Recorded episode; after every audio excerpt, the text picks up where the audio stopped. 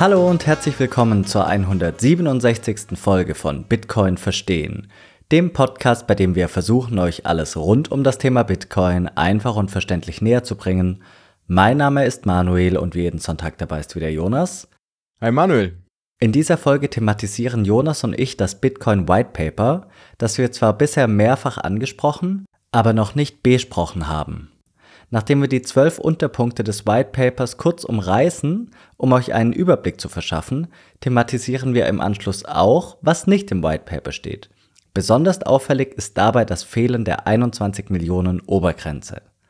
Wie bereits in den letzten Wochen geht erneut ein wirklich sehr, sehr großes Dankeschön an Julian BE03, unseren dieswöchigen Top-Booster. Mehr zum Thema Boosts und Value for Value könnt ihr unserer Folge 148 entnehmen.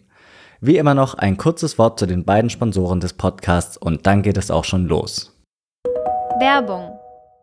Die meisten stellen sich ja irgendwann die Frage, wie man am einfachsten Bitcoin kaufen kann. Können wir da etwas empfehlen? Genau das ist der Punkt und für den einfachen und sicheren Kauf eurer Bitcoin können wir euch die Schweizer Bitcoin-App Relay empfehlen. Damit könnt ihr nämlich ganz einfach eure Bitcoin kaufen und verkaufen und das Ganze ohne Registrierung oder Verifizierung. Dabei habt ihr die Wahl zwischen verschiedenen Zahlungsmöglichkeiten, wie beispielsweise Banküberweisung, Kreditkarte, Apple Pay oder Google Pay. Ihr kauft eure Bitcoin dabei direkt auf das in die App integrierte Wallet, sodass nur ihr im Besitz eurer Bitcoin seid. Und dank der einfachen Bedienung können wir Relay wirklich auch allen Einsteigerinnen und Einsteigern wärmstens empfehlen. Übrigens, mit unserem Rabattcode BTC verstehen erhaltet ihr zusätzlich 0,5% Rabatt auf euren Kauf bzw. auf euren Verkauf.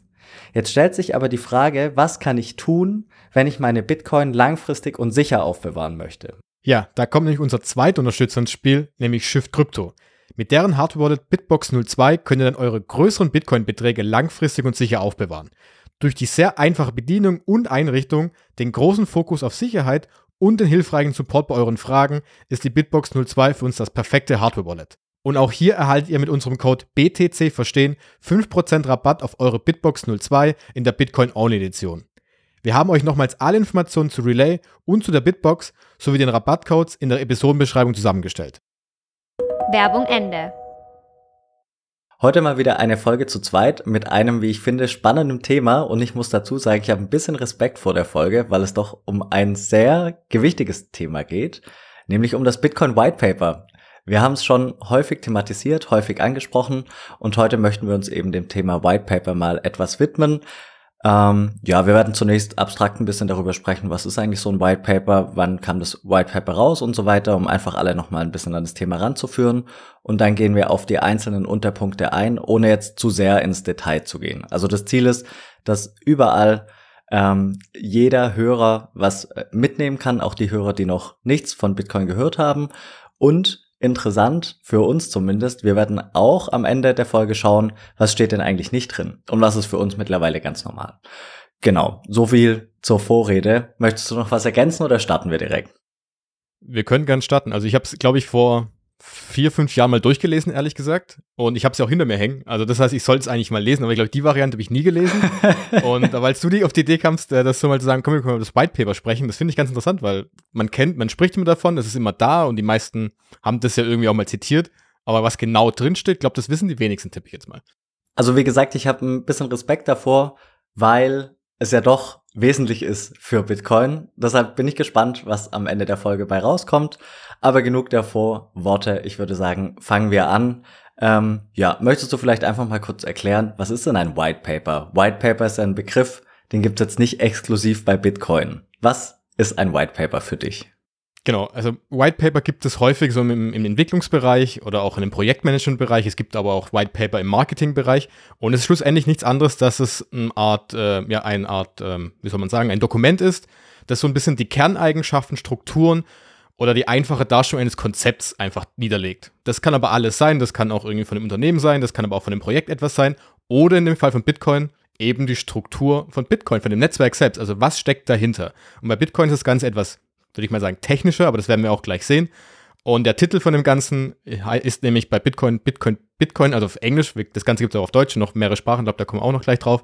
Und der Titel ist Bitcoin, a Peer-to-Peer -Peer Electronic Cash System. Das steht oben schön drüber, hat genau neun Seiten mit knapp, ja, zwölf Abschnitten ungefähr. Also ziemlich kurz dafür, dass es ja eigentlich, wenn du denkst, hm, das beschreibt relativ viel, was dahinter steckt. Und es wurde am 31. Oktober 2008 von Satoshi Nakamoto, den Namen brauchen wir jetzt, glaube ich, nicht weiter erklären, was dahinter steckt, ich glaube, da haben wir auch schon drüber, mehr mehrmals drüber gesprochen, auf einer Cypherpunk-Liste, Mailingliste veröffentlicht. Und mit dem Titel oder mit der Nachricht dazu, I've been working on an electronic cash system that's fully peer-to-peer -peer with no trusted third party. Also eine Art elektronisches Geldsystem, das genau zwischen einzelnen Netzwerkteilnehmer P2P funktioniert. Und hier ganz, ganz wichtig, ohne eine dritte Partei, der ich vertrauen muss. Und das Ganze wurde deutscher Zeit 20.10 Uhr verschickt. Habe ich auch mal nachgeguckt, fand ich ganz interessant, was auch immer das dann bringen soll. Genau, und das Datum, der 31. Oktober, kann man jetzt auch viel darüber philosophieren, was das bedeutet. 31. Oktober kommt natürlich für die meisten, die etwas äh, gläubiger unterwegs sind, der Reformationstag natürlich in den Kopf. Wir haben ja auch drüber in Innsbruck ja schon mal drüber gesprochen, auch mit der Folge mit dem Ichoma Mangold, wie viel da Religion in Bitcoin stecken kann. Und meistens kommt da auch das White Paper so ein bisschen, weil da ja am 31. Oktober Martin Luther die 95 Thesen 1517 an, ja, zum Thema Ablasshandel in Wittenberg an die Kirche geschlagen hat. Da gibt es häufiger mal so einen Vergleich. Und andere sagen natürlich auch wieder die Zeit. 2008, 2009 ist natürlich so die Phase der großen Finanzkrise damals, dass es eben der Gegenpol dazu ist. Und was ich ganz interessant finde, 2008 im Oktober eben die, dieses White Paper erstmal in der Mailingliste. Die Software selbst wurde aber erst 2009 ähm, dann im Januar veröffentlicht oder der Bitcoin-Client das erste Mal. Das heißt, es gab dann noch eine Zeit dazwischen. Wobei Satoshi Nakamoto auch selbst geschrieben hat, dass er den Code zuerst geschrieben hatte, bevor er dann das White Paper geschrieben hatte, weil er meinte selber, dass er sich erstmal selber davon überzeugen muss, dass es auch wirklich in der Praxis funktioniert mit dem Code, um es dann in einem klassischen Englischen niederzuschreiben und es zu versuchen zu erklären. Also wir beide sind jetzt keine Entwickler, aber ich stelle mir das schon sehr schwer vor, so was Abstraktes, was ich eigentlich wirklich nur als Software schreibe, auch in einen, in einen Text umzuwandeln, den viele Menschen verstehen. Und ähm, genau, so würde ich es mal zusammenfassen als erste Fakten, was dieses Bitcoin, Bitcoin White Paper überhaupt ist. Ja, ja, vielen Dank dafür. Ich kann es mir auch nur sehr schwer vorstellen, muss ich sagen. Aber wie du gesagt hast, wir sind auch keine Programmierer. Äh, Programmieren ist ja auch eine Form von Sprache, gibt ja unterschiedliche Programmiersprachen. Von daher ist es vielleicht für Satoshi so gewesen, wie wenn du dir was auf Englisch überlegst oder auf irgendeiner Fremdsprache und dir dann sagst, okay, jetzt lege ich es nochmal da in meiner Muttersprache. Also einfach eine andere Form der Erklärung. Also möglicherweise war es für ihn jetzt gar nicht so dramatisch. Okay, dann würde ich sagen, fangen wir mal an mit dem äh, der erste Punkt wäre falsch mit dem nullten Punkt, weil bevor er zum ersten Punkt Stellung nimmt, der Einführung heißt, hat er abstrakt vor die Klammer gezogen, bisschen ausgeführt. Und da finde ich interessant, dass es relativ schnell klar wird. Also ich habe jetzt die deutsche Version gerade vor mir. Eine reine Peer-to-Peer-Version elektronischen Cashs würde es ermöglichen, Online-Zahlungen ohne Rückgriff und so weiter. Also es geht um Online-Zahlungen. Das ist ihm, ist ihm schon bewusst gewesen und ganz klarer Fokus auf diese Online-Zahlungen und diese Online-Zahlungen im äh, Zusammenhang mit dann einem Begriff in dem ersten Punkt fand ich interessant. Da geht es dann nämlich um Internethandel. Also in diesem Kontext ist es zu lesen. Vielleicht mal einfach direkt die Frage an dich. Was bedeutet das für dich? Elektronisch, äh, ja, Electronic Cash System, Peer-to-Peer Cash System. Ist das Bargeld? Also soll es Bargeld sein? Oder soll es ein Zahlungssystem sein? Da scheiden sich ja auch die Geister. Es gibt ja auch unter anderem äh, Bitcoin Cash als äh, alternative äh, Kryptowährung. Die sehen das ja ein bisschen anders, als wir das sehen. Ja, ich würde, glaube ich, eher die Unterscheidung machen zwischen dem zu sagen, ich habe jetzt schon digitales Geld, das, was wir auch 2008 schon hatten, also dieses klassische Banküberweisung online handelt, da gab es auch schon PayPal, es gab Kreditkarten. Aber was er, glaube ich, so ein bisschen mehr meinte, war, ein wirklich reines digitales Geld auch zu haben, das wirklich nur in der digitalen Welt lebt.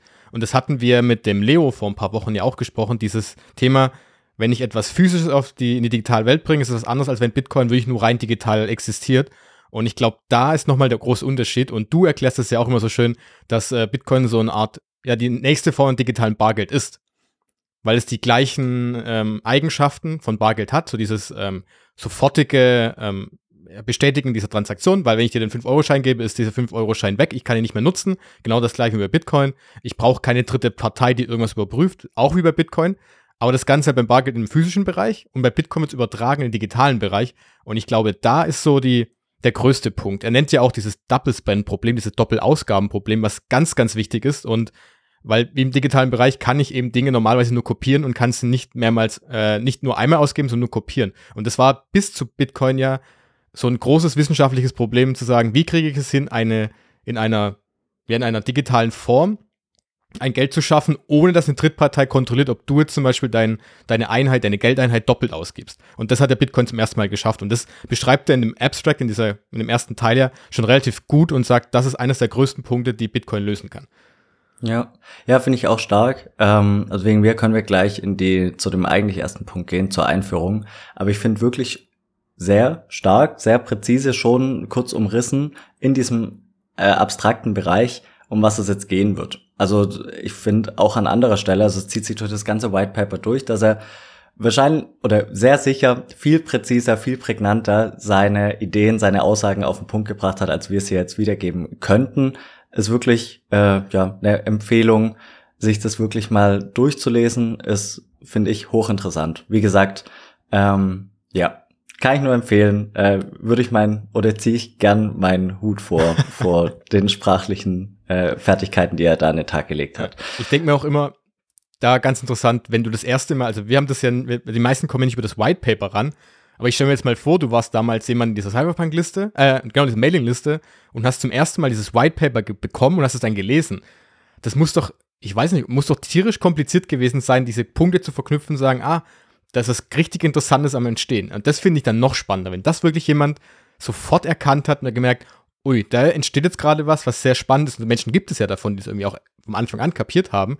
Das finde ich richtig spannend, weil normalerweise kommst du da, wenn wir das beide nicht, glaube ich, wenn wir es erstmal lesen würden, hätten wir keine Ahnung, was es ist, tippe ich jetzt mal. Aber es gab Menschen, die damals schon mit ohne, ohne jegliche Vorkenntnisse ähm, schon irgendwie die Punkte verbinden konnten und gesagt haben, hm, da steckt vielleicht was dahinter. Und das finde ich richtig spannend.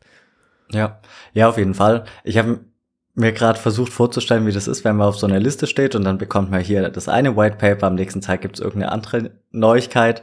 Da sowas dann so eine Perle rauszuziehen und es nicht zu überlesen, ist wahrscheinlich auch nicht ganz einfach.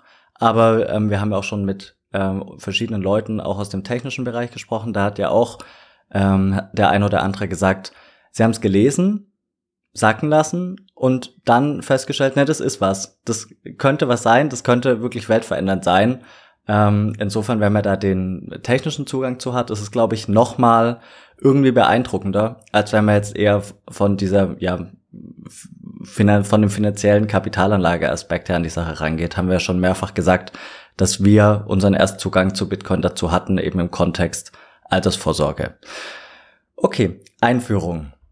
Das zweite Wort in der deutschen Version ist Internethandel. Und dann führt er eben aus, dass man ein Problem hat, dass es bisher eben so war, ähm, oder nee, er führt, er führt erstmal aus, was das Problem ist. Ich wollte schon weiterspringen. Er führt erstmal aus, dass äh, die Transaktionen, die wir gerade haben, eben rückgängig machbar sind, also nicht unumkehrbar sind in der Fiat-Welt. Und das führt eben dazu, dass die Transaktionen eben teurer sind, als sie sein müssten, weil diese Dienstleister, die dazwischen sind, in ihren Preis der Transaktion praktisch so eine Art Vermittlungsaufschlag mit einkalkulieren müssen. Also wenn Partei 1 irgendwie sagt, äh, Partei 2 hat gemogelt, dann tritt, gibt's eine dritte Partei in der Mitte und die müssen dann irgendwie vermitteln. Und das führt dazu, dass die Transaktion möglicherweise umkehrbar ist möglicherweise eine gewisse Form von Betrug mit einkalkuliert ist in das System und damit Transaktionen eben eine gewisse Höhe haben müssen, dass es sich überhaupt rechnet. Und das hat er eben, wie gesagt, viel präziser, als ich es gerade wiedergegeben habe, ähm, festgehalten. Und ähm, das ist so das Kernproblem, das er in der Einführung darstellt, meines Erachtens. Genau. Und dass man eben was er dann ja auch sagt, dass Bargeld ja schon die Lösung ist, die wir haben. Das Problem ist aber halt, dass dieses Bargeldthema in dem digitalen Raum, oder er schreibt es, glaube ich, in, über Kommunikationskanäle, also egal, ob, wie man das jetzt macht, ähm, dass man diese Werte nicht ohne einen dritten Partei übertragen kann, ohne jemandem dann vertrauen zu müssen. Und da sieht er ja auch wieder dieses große Problem, was Bitcoin lösen kann. Und deshalb sagt er ja auch selbst, dass notwendig ist, dass so ein, ein Zahlungssystem entsteht, das auf kryptografischen Nachweisen äh, äh, basiert und nicht auf Vertrauen. Genau das, was ja Bitcoin jetzt ist und dadurch dann diese Lösung dieses Doppelausgabeproblems entsteht. Und ähm, ich glaube, wie du gerade eben gesagt hast, selbst in diesem Einführungsabschnitt äh, beschreibt er sehr, sehr schnell, sehr, sehr genau die grundlegenden Probleme, die wir jetzt haben und die Bitcoin lösen könnte oder wie es lösen kann. Und ähm, darauf basiert ja auch alles, was nachher kommt. Ob du jetzt zahlst oder ob du es als Wertspeicher siehst oder was auch immer. Dieses Thema Vertrauen ist, glaube ich, für ihn so ein Kernpunkt, den er auch echt richtig gut ausarbeitet. Und das zieht sich auch, glaube ich, durch das White Paper ja, konstant durch. Und das finde ich sehr spannend, das Thema Vertrauen wirklich mal rauszunehmen und zu zeigen, okay, da haben wir ein Problem, dafür brauchen wir eine Lösung. Okay, dann kommen wir zum zweiten Punkt, der überschrieben ist mit Transaktionen. Und der erste Satz bei mir in der deutschen Version ist eben, wir definieren einen elektronischen Coin als eine Kette digitaler Signaturen. Und in der Folge führt er eben aus, dass wir dieses Problem des Double Spans irgendwie lösen müssen. Also die, das Problem, dass wir in der digitalen Welt eben Informationen übertragen und dass Informationen eben kopierbar sind. Und solange es Informationen sind, ist es okay, aber wenn den Informationen, wenn nicht Informationen übertragen werden, sondern Werte, ist es eben nicht gut. Und bisher war es eben so, dass man dann einen Mittelsmann gehabt hat und dieser Mittelsmann letztlich kontrolliert, wurde das Geld jetzt einfach ausgegeben oder wurde es zweifach ausgegeben oder dreifach ausgegeben und diese zweite und dritte Alternative der Mehrfachausgabe wurde eben durch diesen Mittelsmann ausgemerzt. Also im Endeffekt, er sagt dann, äh, letztlich ist das ja auch die Funktion einer Bank oder PayPal oder was auch immer. Also PayPal hat er natürlich nicht angesprochen, aber das ist, ähm, darum geht's ja. Und da hat er jetzt einen ganz interessanten Lösungsansatz gebracht, nämlich, dass alle eben über alle Transaktionen Bescheid wissen. Und er hat dann, also ich lese es wieder vor, diesen einen Satz geschrieben, die einzige Möglichkeit, die Abwesenheit einer Transaktion zu bestätigen, ist es, sich aller Transaktionen bewusst zu sein. Und die Abwesenheit dieser Transaktion, von der er gesprochen hat, ist eben meines Erachtens diese doppelte Ausgabe. Das heißt, er löst das Double Spend Problem dadurch, dass alle Netzwerkteilnehmer über alle Transaktionen Bescheid wissen und somit sagen können, Moment, die Transaktion gab es schon mal, die gilt nicht. Genau, das ist ja dieses Beispiel, was wir immer auch gemacht haben mit, ähm, wenn wir eine Freundesgruppe sind und wir schreiben alle Transaktionen untereinander auf und wir listen das auf ohne Ende, von Anfang bis zum Ende und wir könnten theoretisch per Hand durchgehen, wo hast du was hingeschickt, wo habe ich was hingeschickt und bleibt es auch am Ende genauso übrig, dass du zum Beispiel jetzt noch diesen eine Geldeinheit oder diesen einen Bitcoin hast und genau nichts anderes macht ja Bitcoin auch. Ich kann jede Transaktion von jetzt bis wirklich 2009 bis zu den ersten Block verfolgen und ähm, da, und da kommt man jetzt glaube ich auch schon zum dritten Punkt dann so ein bisschen, das Wichtige ist dabei, dass man eben dann jetzt eine Aufzeichnung aller bisherigen Transaktionen hat. Und dann ist es ganz wichtig, dass man eben diese Transaktionen in eine Reihe nimmt oder in eine, in eine, in eine Reihenfolge bringt. Und da ist, kommt dabei Nummer drei auf diesen Zeitstempel-Server. Und das ist nichts anderes, als dass er das sagt, dass Bitcoin ja so ein verteiltes Netzwerk ist. Das heißt, diese Aufzeichnung dieser Transaktion muss weltweit global verteilt sein. Deswegen ist Bitcoin auch so schlecht angreifbar, weil ich müsste jetzt auf allen Servern, auf allen Nodes, Full Nodes, ähm, diese Aufzeichnung dieser ähm, Transaktion ja löschen, um alles irgendwie von Bitcoin komplett aus der Welt zu schaffen und das funktioniert ja nicht. Und bei diesem Zeitstempel-Server geht es im Grunde eigentlich nur darum, dass diese Transaktion in diesen Blöcken gespeichert wird, deswegen auch dieses Thema Blockchain, wobei das Wort Blockchain, kommen wir glaube ich später drauf, wird nicht einmal benutzt beim White Paper, auch ganz interessant. Und ähm, genau in dieser Blockchain werden diese Transaktionen in den Blöcken je nach Zeit eben angekettet und ergeben halt eine Reihenfolge. Und, das der, und ich glaube, wir kommen jetzt noch dazu, dass diese Blöcke miteinander verbunden sind. Und das ist ein ganz, ganz wichtiger Punkt dabei. Also das hätte ich jetzt zum dritten Punkt mal gesagt. Genau, da fand ich noch ganz interessant ähm, zu dem Thema Zeitstempelserver. Er schreibt von weiträumig veröffentlicht etwa in einer Zeitung. Also Blockchain hat er noch hat er noch nicht äh, in den Mund genommen den Begriff, im Wesentlichen geht es bei dem Punkt darum zu sagen, diese Transaktionen, die sind eben in einer gewissen Reihenfolge niedergelegt und irgendwie muss man ja festhalten, welche Transaktion war zuerst da und da kommt eben dieser Zeitstempelserver ins Spiel, genau. Ansonsten würde ich da auch nicht viel ergänzen, ist auch ein relativ kompakter, ähm, kompakter Abschnitt. So, Punkt 4. Was steht da drin? Da verweist er ja dann auf äh, Adam Becks Hashcash. Was würdest du dazu sagen? Punkt 4 ist das Proof of Work Thema auch sehr spannend, weil das ist ja auch etwas Neues. Was ist nicht Neues, aber es ist, ähm, hat er dann neu reingenommen. Proof of Work gab es ja früher vor allem mal eine Variante, dass man das bei Spam-Mails benutzt hat, weil bei Proof of Work bedeutet, ich musste für diese Spam-Mails auch irgendwie einen Aufwand bringen, Energie oder etwas zahlen, damit ich eine E-Mail verschicken kann. Und wenn ich nämlich, wenn ich dafür etwas tun muss, eine Spam-Mail irgendwie zu verschicken, wenn ich, wenn ich dafür einen Aufwand habe, dann werde ich nichts machen, weil es für mich zu teuer ist. Und bei Proof of Work ist es ganz interessant, weil auch in einem dezentralen Netzwerk muss es ja bei Bitcoin eben festgelegt werden, wer den nächsten Block mit den neuen Transaktionen erstellen darf. Und eine Lotterie dazu zu machen, ist echt schwierig, weil theoretisch könnte ich dann ja unendlich Lose reinwerfen, weil ich könnte ja im Internet unendlich Identitäten anlegen mit einem Server. Und bei Proof of Work kommt eben da das zustande, dass ich eben eine kryptografische, kryptografische Aufgabe lösen muss. Heutzutage machen das die Miner. Er beschreibt damals, dass es alle Netzwerkteilnehmer machen können. Da werden wir, glaube ich, auch noch gleich drauf sprechen kommen, dass er da ein bisschen Unterschied hat. Und die neuen Transaktionen werden im Block genommen und dann müssen eben eine gewisse Zahl gesucht werden. Das ist das, wo man so häufig davon spricht, dass es eine in Anführungszeichen komplizierte Aufgabe ist, aber am Ende ist es einfach nur ein pures Raten und für dieses Raten muss ich Energie aufwenden, weil ich eben dafür ja die ASICs, also Computer heutzutage nutze, um da diese, diese große, diese Zahl raten zu können.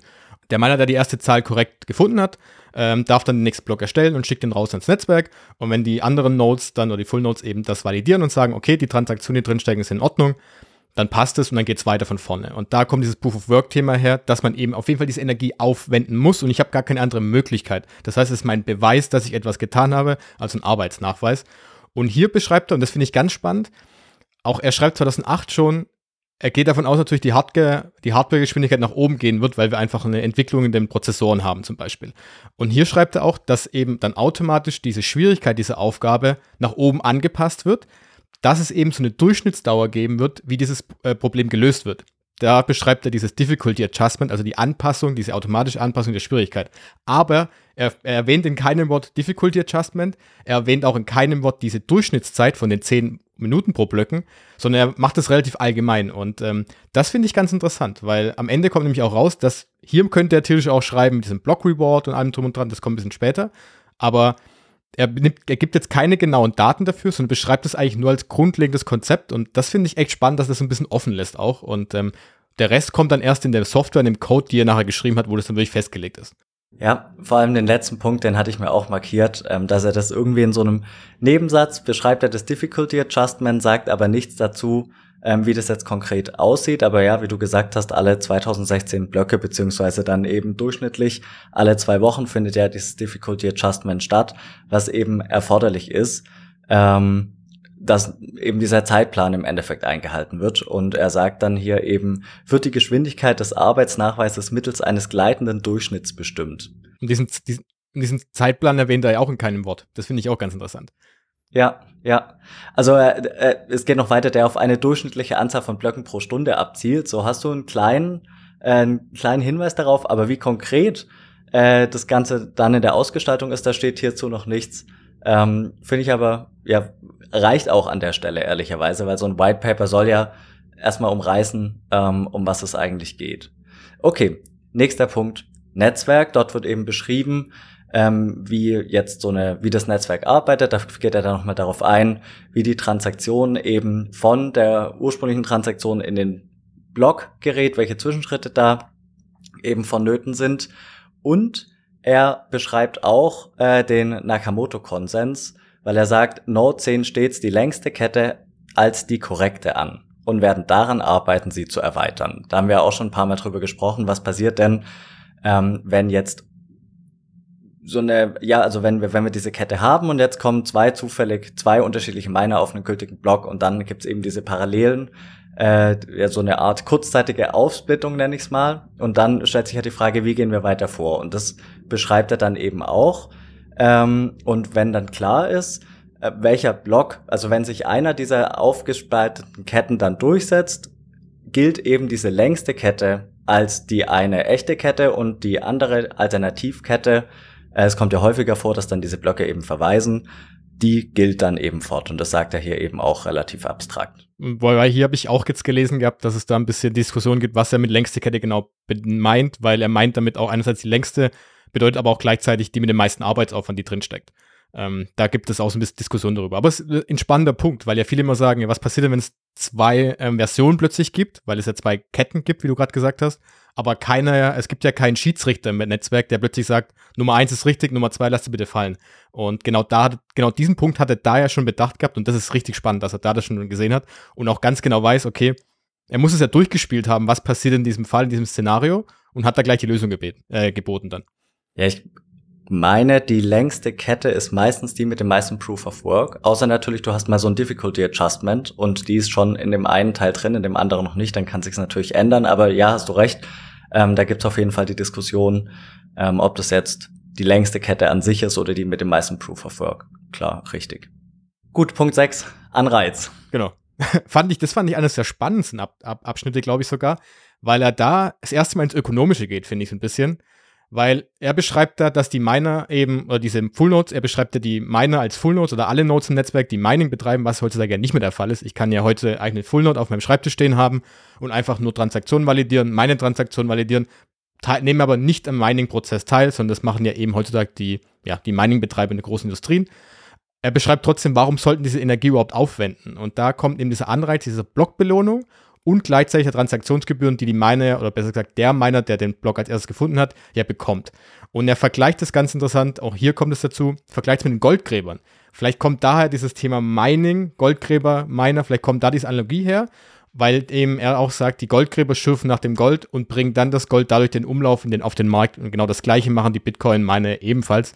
Die äh, generieren die neuen Bitcoin, was er sagt, die erhalten die äh, Bitcoin als Belohnung und geben sie dann wieder durch den, weil sie verkaufen müssen, in den Umlauf. Und dann, genau, und dann kommt, finde ich, einen ganz, ganz, ganz wichtigen Punkt, weil er da sehr weit denkt schon und so ein Anreizsystem geschaffen hat, was ich sehr spannend finde. Denn was passiert denn, wenn ich jetzt eine richtig, richtig große Rechenpower habe? Und viele stellen sich ja die Frage, was passiert, wenn so ein Staat oder ein großes Unternehmen sagt, so, wir nehmen jetzt mal das ganze Mining Power zusammen, wir haben die Energie dazu, wir haben das Geld dazu und greifen das Netzwerk jetzt an damit. Ja, hat er sich die Frage sich auch gestellt, aber für ihn ist da der Punkt, meistens ist für dich der Anreiz halt größer, diese Energie zu nutzen, um einfach Mining zu betreiben und dann die Bitcoin einzusammeln als Belohnung. Da habe ich mehr davon, als das Netzwerk einmal anzugreifen. Und da können wir, glaube ich, auf die Folge mit dem Jörg Hermsdorf verweisen, als wir diese 51%-Attacke sehr genau angeschaut haben, dass du es zwar machen kannst, so eine Attacke, aber langfristig hast du nicht viel davon gewonnen. Auf der anderen Seite kannst du einfach diese Energie, diesen Aufwand nutzen und einfach Bitcoin-Mining zu betreiben, Bitcoin zu erhalten und du hast damit Geld gemacht. Und das beschreibt er in diesem White Paper vor 14, 15 Jahren jetzt schon sehr genau, dass er da diesen großen Anreiz sieht, Anreiz sieht aus ökonomischen Gründen, dass das Bitcoin-Netzwerk einfach nicht eingegriffen werden kann, weil es für die meisten gar keinen Sinn ergibt. Und das finde ich so ein Punkt, den man gar nicht so, ja, den darf man gar nicht so vernachlässigen, weil er das schon erkannt hat, dass da der größte Angriffsvektor schon rausgenommen wird und nicht durch einen Defensivmechanismus, sondern einfach nur, weil die Anreize nicht vorhanden sind, von außen anzugreifen. Ja, ähm, können wir nur auf die Folge verweisen, die du gerade angesprochen hast. Noch eine Ergänzung dazu. Ich meine, Jörg hätte auch gemeint, es wäre gerade tatsächlich auch gar nicht möglich, weil man, also die Hardware gibt's halt nicht ohne weiteres in der Größenordnung, wie man sie bräuchte. Das ist Punkt eins und Punkt zwei, der Energieaufwand, der erforderlich wäre, den kann man auch nicht mal von heute auf morgen irgendwie aus dem Nichts herzaubern. Also das sind schon zwei Faktoren, die da entgegensprechen. Und selbst wenn man diese Hürde nehmen würde, dann ist es so, wie du sagst, was hätte denn der Angreifer davon? Wenn er das Netzwerk brechen sollte mit so einer Attacke, dann hätte er am Ende sehr viel Zeit, sehr viel Geld aufgewandt für nichts. Weil in dem Moment, wo wo eben bekannt werden würde, dass Bitcoin ähm, ja doch irgendwie angreifbar ist, dann würde der Wert ja drastisch sinken. Und das ist dieser Anreiz, den er da schon eben vorhergesehen hat, dass man eben sagt, selbst wenn es möglich wäre, ist der Anreiz einfach nicht da. Weil entweder, also ich kann meine Ressource einmal ausgeben, entweder zugunsten des Netzwerks profitiere in der Währung des Netzwerks, sprich in Bitcoin, oder ich gebe sie für einen Angriff aus und das einzige Ziel ist, alles kaputt zu machen. Also ich investiere viel Geld viel Fiat in dem Fall und habe am Ende nicht äh, weder mehr Fiat noch Bitcoin. Ich kann nur sagen, so Bitcoin ist jetzt platt. Also das wäre der einzige Anreiz. Ähm, und da sagt eben Satoshi, er sollte eben, wenn er mitmacht, profitabler sein, als wenn er Bitcoin eben nur schaden möchte. Was ich auch noch interessant fand, das Ganze hat ja angefangen mit ähm, einer Blocksubvention von 50 Bitcoin und er hat eben damals schon vorhergesehen, ein zusätzlicher Anreiz besteht eben auch in den Transaktionsgebühren selbst und macht dann schon in einem ganz kleinen Absatz äh, das Szenario auf, dass auch die Transaktionsgebühren irgendwann ausreichen könnten. Also er spricht da ähm, im Konjunktiv, wenn ich das gerade richtig im Kopf habe, ähm, aber spricht auch von der Zeit, wenn eben die Ausschüttung neuer Bitcoin eben nicht mehr gegeben ist, wenn Bitcoin vollständig inflationsfrei ist dass es dann eben auch einen Anreiz noch geben könnte oder einen ausreichend großen Anreiz für die Miner geben könnte, ähm, in Form dieser Transaktionsgebühren, die sie dann eben einstreichen. Ähm, richtig. Also das ähm, finde ich ist also ist für mich einer der spannendsten Abschnitte, muss ich sagen, die Gedanken, die er sich dazu gemacht hat, warum ein Netzwerkteilnehmer wie handeln sollte und warum warum eben nicht. Aber auch hier sind natürlich auch nur Theorien, gerade mit den mit den Transaktionsgebühren. Haben wir ja auch schon drüber gesprochen, ist halt einfach auch eine Theorie. Wir wissen nicht, ob es wirklich funktioniert, weil da zu viele variablen Faktoren dran sind, die in der Zukunft stecken, die wir nicht vorhersagen können. Und die kann er auch nicht vorhersagen. Aber er hat es auf jeden Fall auf dem Schirm gehabt und das ist echt sehr, sehr spannend. Also, wie, wie du gerade gesagt hast, das ist der, der sechste Abschnitt ist schon, da steckt schon viel ökonomisches Verständnis drin, glaube ich auch. Ja.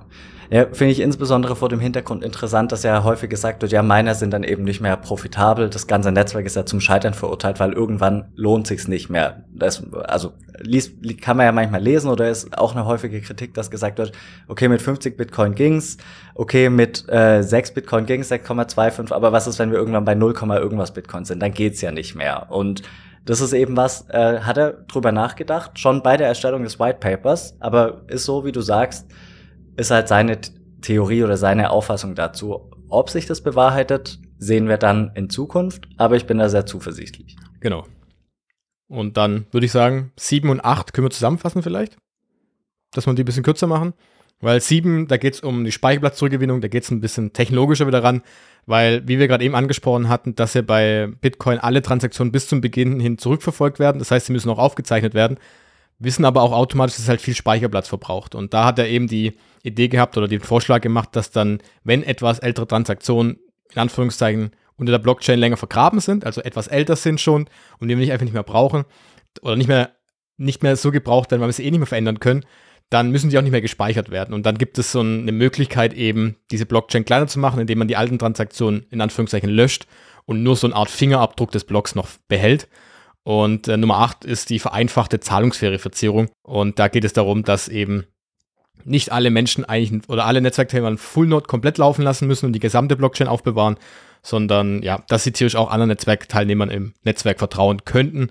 Aber ich glaube, da brauchen wir jetzt nicht so tief reingehen, weil das sind zwei Punkte, die so ein bisschen am Rand rumfliegen. Also aus meiner Sicht auf jeden Fall. Ja, ähm, aus meiner Sicht auch. Nicht, dass wir die insgesamt für die Bedeutung Bitcoins schmälern möchten, äh, auf gar keinen Fall. Nur ähm, was jetzt eben unser Interesse an der Sache angeht. Ähm, es kann genauso gut sein, dass jemand die Folge hört und sich sagt, also Punkt 6, das Anreizsystem interessiert ihn eigentlich weniger. ähm, so, so ist es halt. So hat halt jeder andere Schwerpunkte. Was ich noch interessant fand in dem siebten Punkt ist, ähm, es gab ja auch die Streitigkeiten um äh, die Blockgröße. Er sagt jetzt nichts zur Blockgröße, aber in diesem Punkt mit Speicherplatz zurückgewinnen, da sagt er eben, mit einem Wachstum von 1,2 Gigabyte pro Jahr sollte Speicherplatz kein Problem sein. Also er legt da noch das äh, Moore's Law zugrunde, ähm, dass er eben den technischen Fortschritt auch um die Speicherkapazität eben auf äh, der beinhaltet. Und da, ohne jetzt zu sehr ins Detail zu gehen, wir wollen da auch noch mal eine gesonderte Folge zu machen, finde ich, kann man auch schon ein bisschen reinlesen, wie er vielleicht zu der ganzen Sache gestanden hätte. Aber es ist wie gesagt Thema für eine andere Folge. Nur interessant, dass er hier eben darauf schon auch Bezug nimmt letztlich. Ist aber ein bisschen Kaffeesatzleserei, ob er darauf jetzt hinaus wollte oder nicht. ja, wir können es ja auch nur erraten, mehr können wir nicht machen. Okay, Punkt 9 heißt in der deutschen Version Werte kombinieren und aufteilen. Da geht es ja letztlich darum, was hat's mit diesen Transaction Inputs und Transaction Outputs auf sich? Möchtest du da ein bisschen ausführen? Ja, nur ganz kurz, weil wir, glaube ich, das auch schon häufig besprochen hatten. Da geht, also bei einer Adresse hast du ja immer die Menge der Bitcoin auf deiner Adresse ist immer die Summe aus allen Inputs, alles, was du reinbekommen hast. Kann man sich vorstellen, wie wenn du einen Geldbeutel hast und da kommen immer wieder Münzen rein. Du hast 2 Euro Münzen, 1 Euro Münzen, 50 Cent Münzen im Geldbeutel und die sind halt aufgeteilt und genauso ist deine Adresse, weil du schickst mir 0,5 Bitcoin, du schickst mir 0,2 Bitcoin, 0,8 Bitcoin und dann wird es zusammengerechnet von meinem Wallet und das ist dann nachher der, das Guthaben, was ich in meinem Wallet sehe. Wenn ich jetzt eine Transaktion durchführe, dann kann ich nicht diesen konkreten Betrag einfach schicken. Also Beispiel, ich möchte dir 0,8 Bitcoin schicken, ich habe aber nur 0,5 und 0,4 als Inputs, also als Münzen und ich habe also 0,9 insgesamt. Das heißt, ich muss diesen, muss diese beiden zusammenführen und schicke sie dir das heißt aber 0,1 brauche ich ja zurück. Das heißt also, es gibt automatisch dann noch einen zweiten Output. Also der eine Output ist in 0,9 an dich und der zurück geht an mich mit 0,1, das ist so gesehen das Rückgeld dann. Das ist also der überschüssige Betrag. Und ähm, genau, das hat er damit ein bisschen erklärt, dass es da unterschiedliche Ecken gibt, dass es mehrere Inputs gibt und mehrere Outputs möglicherweise. Und natürlich, da gehören auch noch Transaktionsgebühren für die Miner dazu, aber die können wir jetzt mal vernachlässigen. Und aber das ist dieses, ähm, diese Analogie mit diesem Geldbeutel, mit diesem Geldbeutel an sich, mit den Münzen, äh, ist da gar nicht so schlecht, obwohl das halt bei Bitcoin jetzt gar nicht so der Fall ist. Aber mit dem Geldbeutel so kann man sich vorstellen, auch mit den, nachher mit den Transaktionsgebühren, das wir mit Cherka letztes vor ein paar Wochen vorges äh, drüber gesprochen hatten, warum das dann teurer wird zum Beispiel. Ähm, genau, aber das erklärt ja so in einem, in einem rudimentären Teil in dem Punkt 9 dann.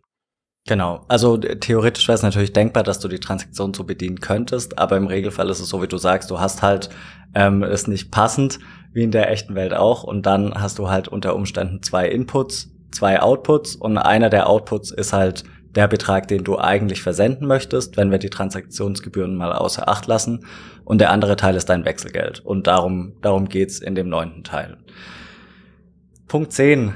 Das ist, glaube ich, was. Ähm, das wird sehr spannend werden in Zukunft. Da geht's nämlich um Datenschutz. Basiert aber natürlich auf der Idee vor, also basiert in, auf einer idealen Version von Bitcoin ohne große Börsen als Mittelsmänner. So ist zumindest meine Lesart, dass es darum geht, okay, wir können Bitcoin selbst meinen, um an Bitcoin zu, äh, um an Bitcoin zu gelangen, so wie er es weiter oben eben ausgeführt hat, und können diese Bitcoin dann verschicken an eine andere Person. Was in der Version noch nicht vorgesehen ist, sind wie gesagt größere Börsen als Mittelsmänner. Er sagt, ähm, man kann dieser, dieser einsehbaren Blockchain eben dadurch trotzdem noch genügend Datenschutz einverleiben, dass man eben den öffentlichen Schlüssel anonym hält. Wie würdest du das jetzt sehen im aktuellen Zeitpunkt oder zum jetzigen Zeitpunkt? Ja, also in dem geschlossenen Bitcoin-System könnte man wirklich davon sprechen, dass wir ja wirklich anonym unterwegs sind. Also, weil es gibt diesen öffentlichen Schlüssel, das ist einfach eine lange Zahl und ich sehe nicht, wer du bist, du siehst nicht, wer ich bin. Da passt diese Anonymität ja auch wirklich mit rein. Aber auch hier, hm, das hatte ich ja, glaube ich, auch schon mehrmals angesprochen, ich weiß nicht, ob, er hat es wahrscheinlich schon bedacht, aber irgendwie müssen Menschen ja, nicht alle Menschen können Mining betreiben und irgendwie musst du ja Bitcoin erhalten. Und das heißt, entweder muss ich es bei dir direkt kaufen, dann kriegt es keiner mit. Das ist das Thema mit dieser Datenschutzthema, mit dem Privatsphäre-Thema. Welche Daten gebe ich preis? Wo kann ich dann wiederum ähm, ja, Bitcoin herbekommen? Meistens über eine Börse. Und dann kommt bei der Börse eben dazu, dadurch, dass wir Regulationen haben, Regulierungen haben, gebe ich dort meine Dat Daten preis. Und dann wenn ich eben bei der Börse gekauft habe, dann ist dieser Bitcoin eben ja mit meinen Daten verbunden und ich kann es durch diese Blockchain, weil ja alle Transaktionen eben aufgereiht sind nacheinander, gut nachschauen, okay, der Manuel hat an dieser Börse mit diesen Daten Bitcoin gekauft und jetzt kann ich seine Bitcoin ja nachverfolgen, wo es hingeht. Und ähm, ich, ich tue mich das schwer, weil ich weiß nicht, ob, ob, also ich kann mir nicht vorstellen, dass so jemand wie er, wenn er, also er oder sie oder Gruppe, wie auch immer, wer das dann auch war, das nicht auf dem Schirm hatte, dass die Menschen vielleicht dann einfach doch Bitcoin irgendwann mal kaufen werden und nicht nur meinen werden und dass dann das Problem kommt, dass man irgendwo Daten hergeben wird. Weil 2008, 2009 gab es ja auch schon sowas wie eine Regulierung und KYC-Prozesse, tippe ich jetzt mal.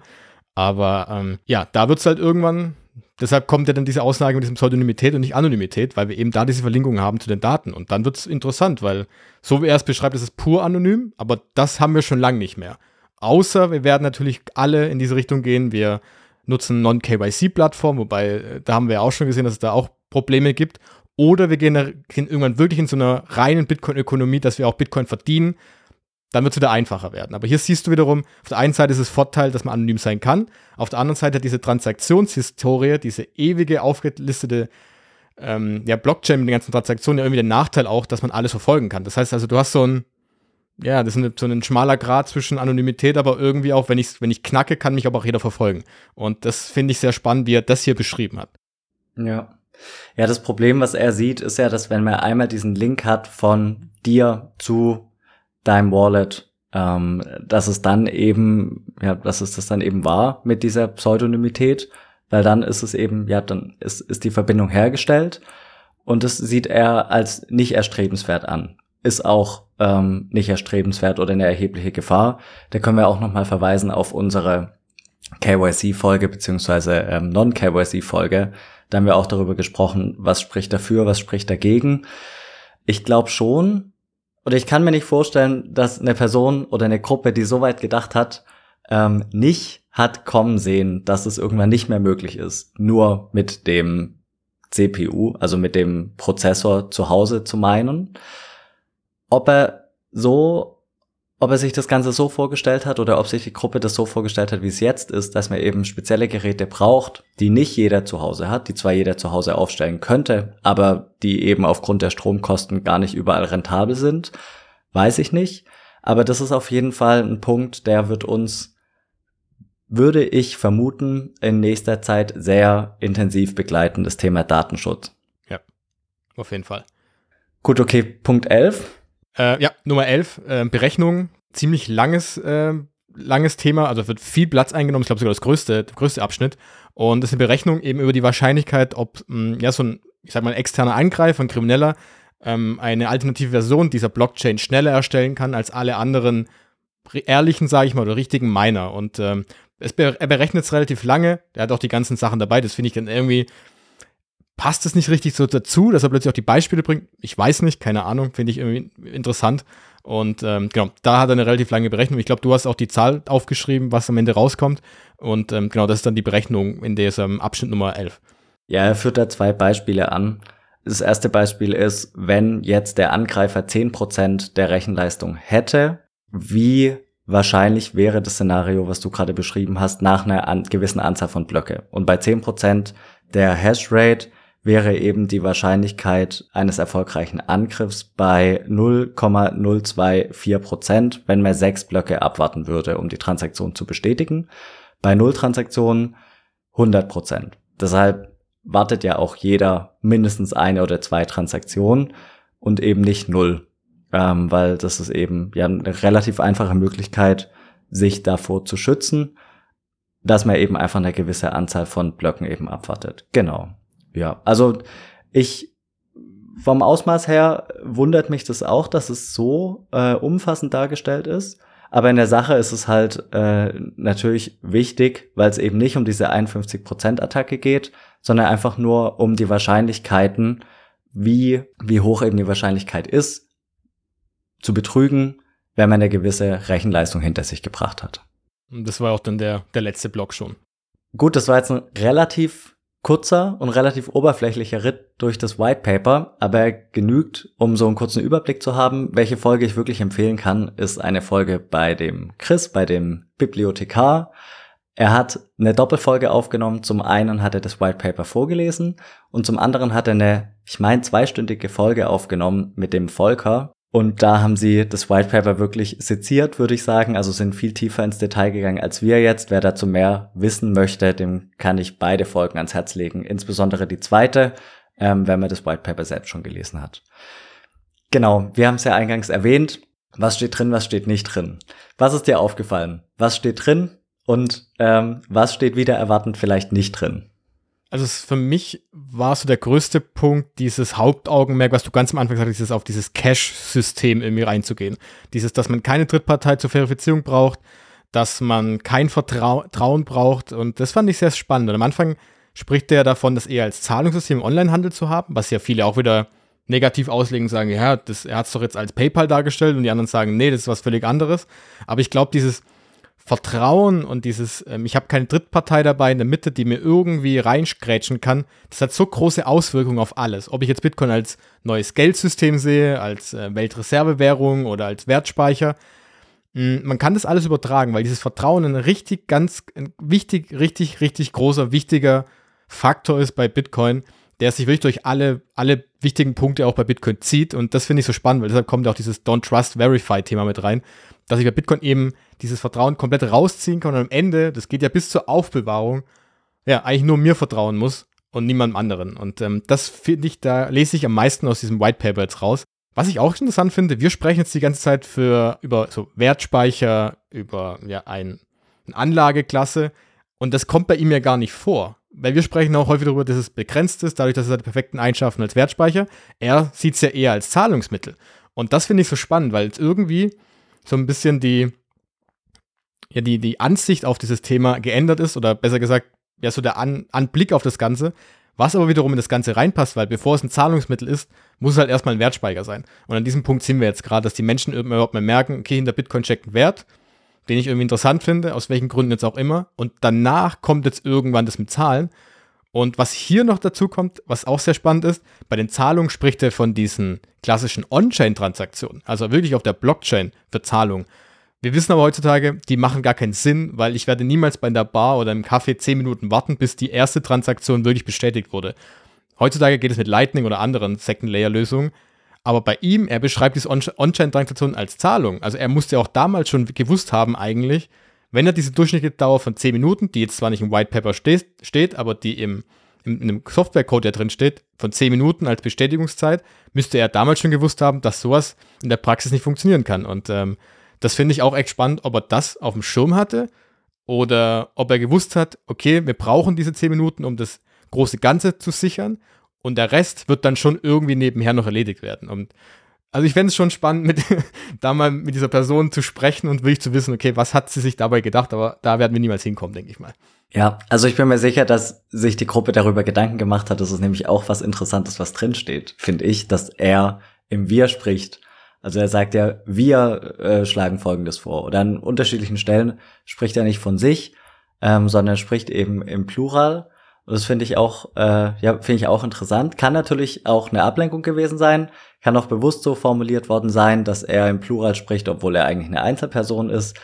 Ähm, die E-Mail-Adresse lässt darauf jetzt keinen Rückschluss zu, ob er jetzt eine Einzelperson ist oder nicht. Es ist halt einfach sein vermeintlicher Vorname oder der Vorname der Gruppe äh, dieses Pseudonyms. Aber dass er im Plural spricht, fand ich auch interessant, als ich es gelesen habe. Auf jeden Fall. Also wie gesagt, der es gibt ja hunderte Hinweise darauf oder gibt ja mehrere Menschen, die schon versucht haben, daraus zu bekommen, wer er oder wer oder er sie sind. Ähm, wahrscheinlich werden wir es nicht rausbekommen, aber ja, deswegen, vielleicht bleibt es so ein ewiges Geheimnis, das wir niemals rausbekommen werden. Und wenn, wenn man jetzt mal ganz hoch spinnt und Bitcoin wird wirklich so zum, zum neuen Gold, digitalen Gold, und wir werden es nie rausbekommen, wer Satoshi Nakamoto eigentlich war. Und das finde ich schon echt verrückt, dass wir an dem Punkt angekommen sind mit so einem White Paper, das irgendwo mal erschienen ist von einem Menschen, wo wir keine Ahnung haben, wer es ist, aber er hat es geschrieben und plötzlich sprechen wir beide in einem Podcast darüber. Allein die Tatsache ist ja schon verrückt. ja, kann man so sagen. Was ich interessanter finde als die äh, Punkte, die eben drinstehen, sind die Punkte, die nicht drinstehen. Zum Beispiel die begrenzte Geldmenge auf 21 Millionen Stück. Steht nicht drin, es steht nur was von begrenzter, begrenzter Menge ich meine, in dem Code, den du eingangs erwähnt hast, den er davor geschrieben hat, dort war es festgelegt, aber im White Paper selbst dann nicht. Das fand ich interessant, dass das dann, ich meine, das hätte ihn ja nichts gekostet. Das wären zwei Zeilen mehr gewesen, eine halbe Zeile mehr gewesen, ein Halbsatz mehr gewesen. Dann hätte es drin gestanden. Da war ich etwas verwundert. Aber, aber hätte man auch den ganzen Plan ja auch aufschreiben müssen, theoretisch. Wie kommt er auf die 21 Millionen? Es wäre vielleicht doch ein bisschen mehr geworden, aber irgendwie muss er sich entschieden haben, etwas wegzulassen weil ja doch, ähm, er hätte, ja, hätte das ganze Ding auch noch größer, breiter machen können, er hätte auch 30 Seiten lang beschreiben können, was genau passiert bei Bitcoin. Wie ist dieser Plan mit der begrenzten Menge? Was äh, machen denn die Miner, was machen denn diese Full Nodes etc.? Aber anscheinend, er muss das ja runterbrechen in was etwas sehr Kompaktes und ähm, entweder war es ihm nicht wichtig genug oder er wollte es nicht machen oder es ist ein Hinweis darauf, dass diese Menge gar nicht so wichtig ist und es ergibt sich irgendwann daraus. Ähm, ja, das, da können wir nur spekulieren jetzt, glaube ich. Ja, ja, ist wahrscheinlich dem geschuldet, dass es halt kompakt halten wollte. Er hätte natürlich auch mit Anlagen arbeiten können, aber das macht er dann auch. Also für mich macht es immer keinen Sinn zu sagen, hey, ich habe hier was ganz Kurzes und dann hat man fünf Anlagen drin und dann plustert sich das ewig auf. Ähm, ist wahrscheinlich einfach der Kompaktheit geschuldet, ja. Und was ich da interessant finde, ist halt eigentlich einige der Analogien und Wörter, die wir jetzt so im Sprachgebrauch mit Bitcoin äh, nutzen, nie äh, benutzt hat. Wie gesagt, Blockchain steht nicht drin, also Chain nutzt er als Kette. Ähm, was wie Kryptowährung steht gar nicht drin. Ich glaube, ich Wallet ist, glaube ich, wenn ich den Kopf habe, auch nicht drin. Mining ist nicht drin. Ähm, also diese, diese Dinge, die haben sich andere Menschen dann überlegt. Oder es, er hat es in, in, in der Kommunikation nachher über seiner Mailingliste oder in dem, in dem Bitcoin-Forum benutzt, aber in dem, in dem Grundlagenpapier, in dem White Paper, kommen diese Wörter gar nicht vor. Und das finde ich echt auch ähm, sehr interessant, dass ja dann Menschen dieses Ding genommen haben und ihre eigene Sprache drüber gestülpt haben, die nicht von dem Schöpfer ist so ein krasses Wort, aber von dem Erfinder, Entwickler von diesem ganzen Bitcoin-Thema kommt, sondern eben von außen alle Menschen das dazugekommen haben. Und das ist ja das, was wir jetzt ja auch machen, weil das White Paper wird sich nicht verändern, aber wir verändern ja trotzdem, wie wir darüber sprechen, welche Analogien wir benutzen. Und ähm, bin gespannt, wie das dann in 15, 20 Jahren aussieht mit Bitcoin und mit dem White Paper, ob das dann immer noch so benutzt wird oder ob das so als heilige Schrift dann angesehen wird vielleicht. Jetzt hast du eine Frage praktisch schon vorweggenommen. Wie wäre es denn für dich oder wie stehst du zu der Argumentation, dass Satoshi X oder Y nicht gewollt hätte. Und damit der Begründung des White Papers. Dass du sagst, es steht hier nicht drin, das darf nicht sein. Siehst du das als Art Gesetz, was da drin steht, ist eben Gesetz und man muss mit diesem in Anführungszeichen Gesetz arbeiten, auslegen, interpretieren? Oder sagst du, na, das war halt so ein Anhaltspunkt, auf neun Seiten kann er nicht alles niedergelegt haben, was er sich dabei gedacht hat. Man muss schon auch darüber hinausgehen ähm, und sich von dem Wortlaut lösen. Ja, ich glaube, dass es dadurch, dass es so rudimentär, so ähm, wirklich rustikal schon nur die Grundzüge beschreibt, kann es ja gar nicht alles beinhalten. Und auch, und unsere Welt wird sich ja auch verändern. Die Welt hat sich ja jetzt auch schon verändert, wie du auch gesagt hattest, mit dem ähm, KYC-Thema, mit diesem Privatsphäre-Thema. Ich habe irgendwo ein schönes Zitat gesehen, der gemeint hatte, er sieht es jetzt so, als wenn, wenn Satoshi Nakamoto so ein bisschen die, ja, die, das Feuerzeug hatte und das Feuer entfacht hat. Hat dann aber gesagt, so, das war's jetzt, aber wo das Feuer jetzt als nächstes hingeht und wo das, wie das sich jetzt verbreitet, da sind es andere dafür zuständig, nicht er, sondern eigentlich die ganze Community, alle im Bitcoin-Netzwerk-Teilnehmer dürfen jetzt entscheiden, welche Richtung es geht. Und deswegen kann ich mir schon vorstellen, dass es in unterschiedliche Richtungen gehen kann. Und er beschreibt ja auch, glaube ich, in der Zusammenfassung schreibt er, dass mit, diesen, diesem Konsensmechanismus, den er erklärt hat, die Spielregeln und Anreize jetzt umgesetzt werden können, aber er beschreibt nicht welche davon. Das heißt, rein theoretisch könnten die sich auch ändern, wenn sich aber die Mehrheit eben diesen Konsens bildet. Also wie gesagt, wenn morgen alle die Mehrheit sagen würde, wir machen jetzt 22 Millionen Bitcoin draus, würde es mit diesen Grundlagen, die er gesetzt hat, funktionieren, aber es hätten alle halt mitgemacht. Und ähm, deswegen, ich glaube, boah, ob jetzt das verfolgen muss, was er will. Ich am Ende entscheidet eben der Markt, weil es gibt ja, wie du schon gesagt hast, es gibt ja alle Kryptowährungsrichtungen, die sagen, ja, wir machen das, was Satoshi Nakamoto gesagt hat, wir machen aber was anderes. Am Ende kannst du selber entscheiden und das ist ja das Schöne mit Bitcoin. Du musst entscheiden, was ist für dich das in Anführungszeichen richtige Bitcoin und da kannst du dann nicht sagen, du machst was falsch und du machst das Richtige, sondern du machst einfach in die Richtung und alle entscheiden selbst, was sie machen und die Mehrheit entscheidet am Ende auch und ähm, deswegen würde ich sagen, es sind Grundzüge, aber es wird sich hundertprozentig in den nächsten Jahrzehnten auch nochmal verändern. Was ich vorhin noch sagen wollte, leider vergessen habe, würde ich noch gern nachschieben, ähm, bei dem was drin steht, ist für mich noch spannend zu sehen, äh, das Literaturverzeichnis, ohne jetzt äh, auf die einzelnen Links oder Quellen einzugehen, acht sind's an der Zahl, die sind praktisch alle bis auf eine äh, vor dem Jahr 2000 erschienen. Und das finde ich abgefahren, weil Bitcoin ist heute, Stand 2023, für die meisten Menschen immer noch sehr neu. Immer noch wird Bitcoin mit einer gewissen Skepsis und Reserviertheit betrachtet. Aber das zugrunde liegende, auf das sich Satoshi Nakamoto eben bezieht, ist zum Großteil schon relativ alt. Das finde ich, die Tatsache finde ich auch, finde ich einfach abgefahren. Kann ich nicht anders sagen. Zeigt ja auch, dass er eigentlich nichts Neues erfunden hat, sondern einfach diese unterschiedlichen bestehenden Puzzleteile noch so zusammengefügt, dass es eigentlich jetzt ein also wirklich ein fast äh, fantastisches äh, Konstrukt ergeben hat, wo die einzelnen Zahnräder zusammenpassen und das ist genau das so funktioniert, wie es funktioniert. Und äh, deshalb sagen ja auch viele immer, ja, da gibt es was Neues irgendwann, aber Bitcoin ist ja nichts Neues, sondern Bitcoin ist ja schon eine Weiterentwicklung von den Dingen, die da waren, die aber nicht als einzeln funktioniert haben. Und ähm, deswegen kann ich dir nur recht geben. Und was auch interessant ist, was wir glaube ich auch nicht erwähnt hatten, äh, Adam Beck, den man ja vielleicht auch kennt, ist so der einzige, der heute noch aktiv in dem Bitcoin mitarbeitet, der in diesem Paper ja auch zitiert wird. Hast du noch was, was du sagen möchtest? Äh, nee, aber ich würde einfach nur sagen, es ist immer, ich finde es immer noch faszinierend, also wenn man jetzt mit dem Thema sich auseinandergesetzt hat, dass dieses White Paper ja entstanden ist aus dieser Mailingliste und Bitcoin hat sich in den letzten 14 Jahren ohne zentrales Führungsorgan, ohne Unternehmen, ohne Staat so entwickelt, dass plötzlich die EZB drüber spricht, dass BlackRock drüber spricht, dass sie einen ETF aufbringen wollen, dass wir drüber sprechen.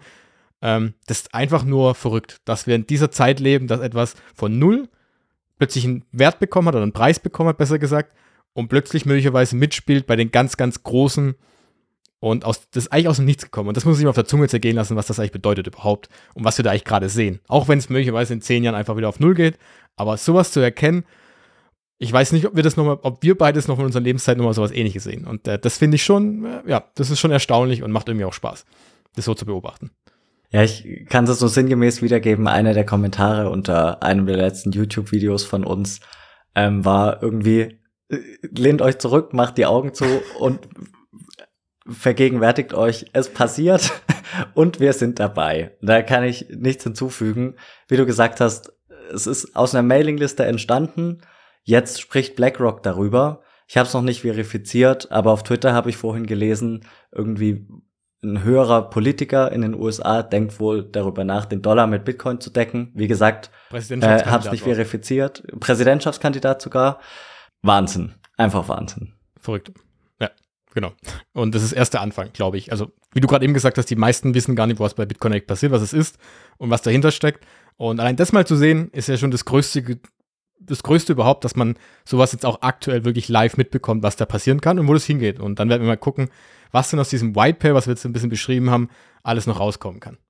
Schönes Abschlusswort. Ähm, wir müssen es uns eingewöhnen, haben wir leider die letzten Folgen wieder, wieder nicht dran gedacht oder haben die Chance wieder verpasst. Ähm, lasst uns gerne einen Kommentar da, abonniert den Kanal, ähm, liked uns, was man alles machen kann. Ihr wisst Bescheid. Wir würden uns sehr darüber freuen und ansonsten würde ich sagen, hören wir uns nächste Woche. Genau. Und wenn ihr Fragen oder Kritiken oder Anregungen habt zu irgendwelchen Themen, äh, gerne per Mail, Twitter, wir haben alles unten verlinkt. Und genau, das wollte ich noch hinzufügen. Und ansonsten, wie du gerade schon ansetzen wolltest, äh, wir hören uns dann nächsten Sonntag wieder zur neuen Folge. So sieht's aus. Bis dann. Ciao. Bis dann. Ciao.